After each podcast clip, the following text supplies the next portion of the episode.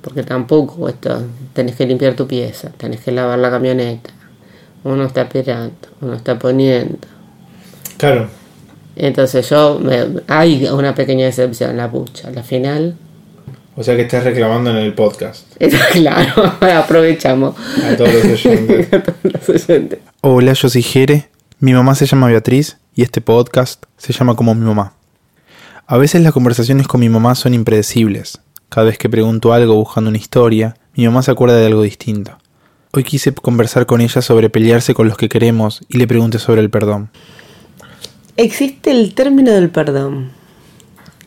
Conceptualmente, el perdón desde lo religioso.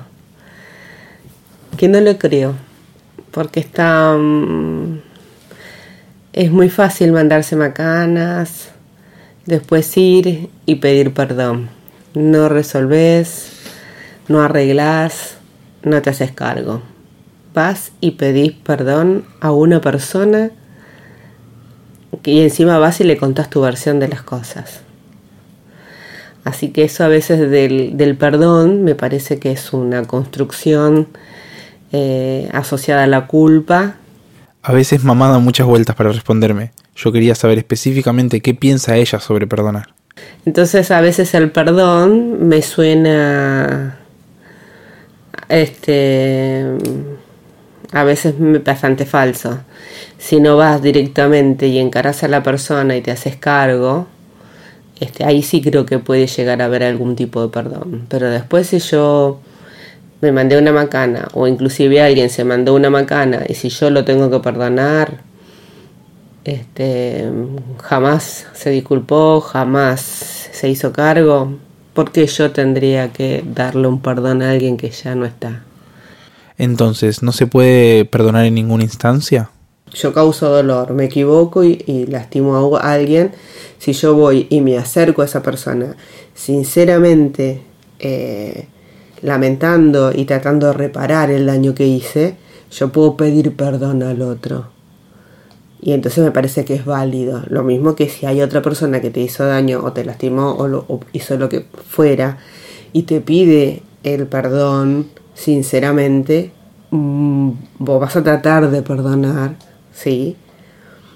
Este, pero nada más. Este, no sé si, la si hay una recomposición real eh, o una unión real si hay algo grave realmente. Cuando vivía con sus hermanos, mamá se peleaba un montón con ellos, pero ahora cambió la estrategia. Y eh, hoy en día está bastante... com- Yo eh, prefiero alejarme. No me peleo... eh, no me peleo a- como antes a los gritos o esta cuestión, pero sí me corro. ¿Qué era lo que hacía que antes peleara y ahora no? Eh, por un lado creo que es la rebeldía de cuando sos joven, que peleas contra todo el mundo. Eh, ahora como que elegís las batallas, no vas contra todo. Me parece que elegís qué batallas querés dar o priorizás. Pero lo que me interesaba explorar de mi mamá era sobre pelearse con alguien que queremos. A veces lamentablemente con la persona querida uno a veces es más duro. Es más exigente y a veces es- no piensa las cosas. A veces creo que es por la cuestión esta de decir, bueno, es conocido, me quiere, no, me quiere y me va a bancar y yo le voy a pedir perdón y va, va a estar todo bien. Pero bueno, es- eso no implica que lo que te haya dicho pueda haberte dolido en algún momento. Porque eh, uno cuando está enojado dice las cosas mal y después uno termina arrepintiéndose de cómo lo dijo, lo puede haber dicho de otra manera. Mamá cree que es importante perdonar, pero no es inocente. Sabe que si la pelea es muy grave y alguien sale herido, las cosas no se resuelven tan fácilmente. Una cosa es que se hagan cargo y te pidan perdón. Uno le puede llegar a costar un poco más curar las heridas y terminar aceptando el perdón. Eh, vos podés decir, bueno, sí, puedo entender, qué sé yo, porque es grande, porque esto, porque tiene otro contexto, otra cuestión. Vos podés entender desde lo cognitivo, desde el pensamiento, pero los sentimientos son otra cosa. Entonces, cuando estamos hablando de sentimientos, a veces hay como heridas, ¿sí? Eh, que tardan en cicatrizar. Entonces, bueno, vos podés decir, bueno, perdón, pero dame tiempo y tomas tu distancia hasta que esa herida se cura. Entonces le pregunté a mi mamá si ella todavía tenía alguna herida abierta. No, no sé si hay heridas abiertas. Puede haber cicatrices. Creo que heridas abiertas no tengo. Sin que yo le pregunte, ella empezó a contar una historia que nunca antes nos habíamos sentado a charlar. Y hay cosas que pasaron cuando chicas que yo las hacía responsable directamente a mi mamá este, de lo que pasó. Y cuando fui a la psicóloga me hizo entender que no era solo responsabilidad de mi mamá, sino que también había un papá que no cuidó. Que no me cuidó siendo mujer y siendo la hermana mayor.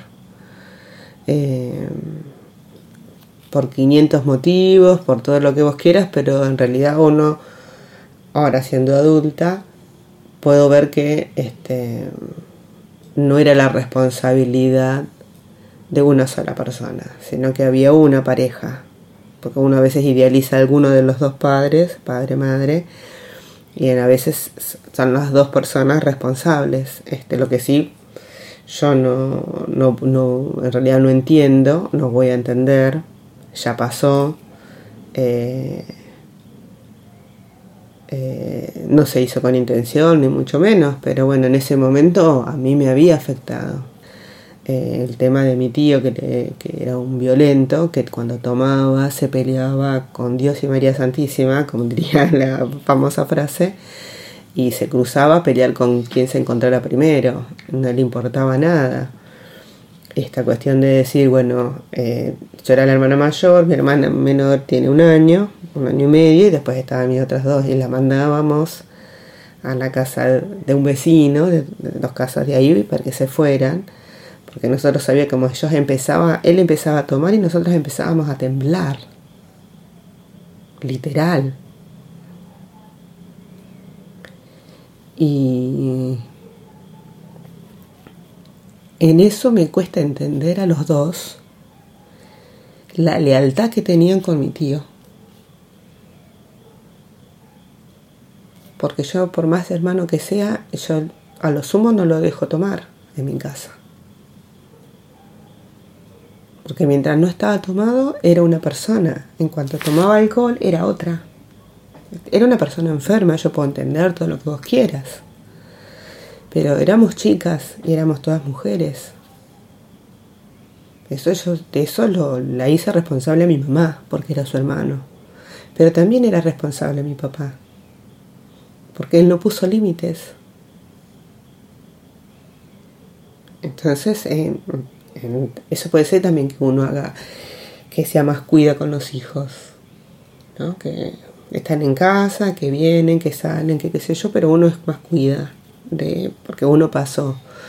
Este, acá a casa no hay gente que tome o, o gente que haya en estado borrachos y porque está bien vos podés tomar y, y, dormirte otro que va a bailar otro que le va a gustar la joda otro que va a hacer y vos a lo mejor te la bancás este pero yo por ejemplo no puedo escuchar los Visconti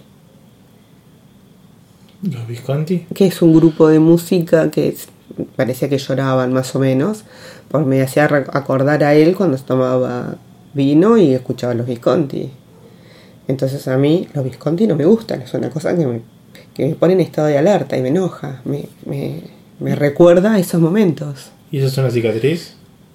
Y eso yo creo que es una cicatriz, sí que sí.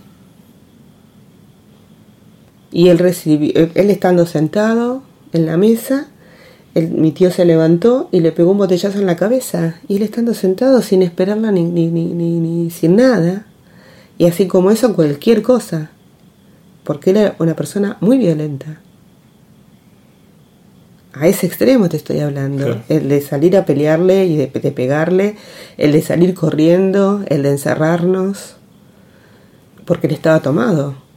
Entonces en esa situación, creo que el hombre de la casa, que en este caso era mi papá, le tendría que haber dicho a mi mamá, no, basta. Si está tomado, que no venga, o que no tome más, o que haga esto, haber puesto límites. Este, ninguno de los dos pudo poner límites en esa situación y nos expusieron a nosotras. ¿Y sentí? A lo, las más chicas no lo vivieron, nosotros con Susi lo vivimos, que éramos un poco más grandes. ¿Cómo haces vos para perdonar eso? ¿A quién tengo que perdonar? ¿A una persona que ya no está?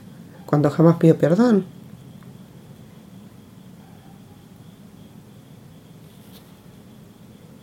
Nunca lo habíamos hablado nosotros con esta honestidad. Fue muy difícil escuchar a mi mamá revivir ese miedo y ese dolor. No pude hacer nada más que quedarme en silencio. Yo esperaba hablar sobre nuestras peleas cuando era adolescente o de sus peleas con sus hermanos, pero ella necesitaba hablar de lo que sentía, y eso, de repente, ocupaba todo el aire. Ella necesitaba compartirlo conmigo. Pocas veces la escuché tan vulnerable. No sabía cómo contar esto. Escribí y borré un montón de veces. Tuve que parar y pedir ayuda. Necesité de mis amigos, de mis productores, para poder compartirlo. Quizá mi mamá necesitaba mi ayuda para poder contarlo. Por eso después de tantas vueltas, decidimos que la mejor manera era que lo cuente ella, de la misma forma que me lo contó a mí. Eh, no, igual de todas maneras, una cosa es lo que uno piensa cuando era chico, uno recién ahora está yendo al psicólogo de grande para hacer cambios y entender algunas cosas, y recién ahora puedo entender que el que estaba enfermo era mi tío, y que en realidad eh, mi mamá y mi papá eh, no se habían dado cuenta de que eso a nosotros nos estaba haciendo mal. Esas relaciones, esos vínculos con mi tío en ese estado no estaba bueno. Eh, porque en realidad nosotros teníamos miedo. De todas maneras eso, ellos, bueno, ahora tiene más herramientas uno y sabe que eso estaba mal, a lo mejor eso era algo más normal para ellos y no lo vieron como algo que podía dejar marcas en una criatura.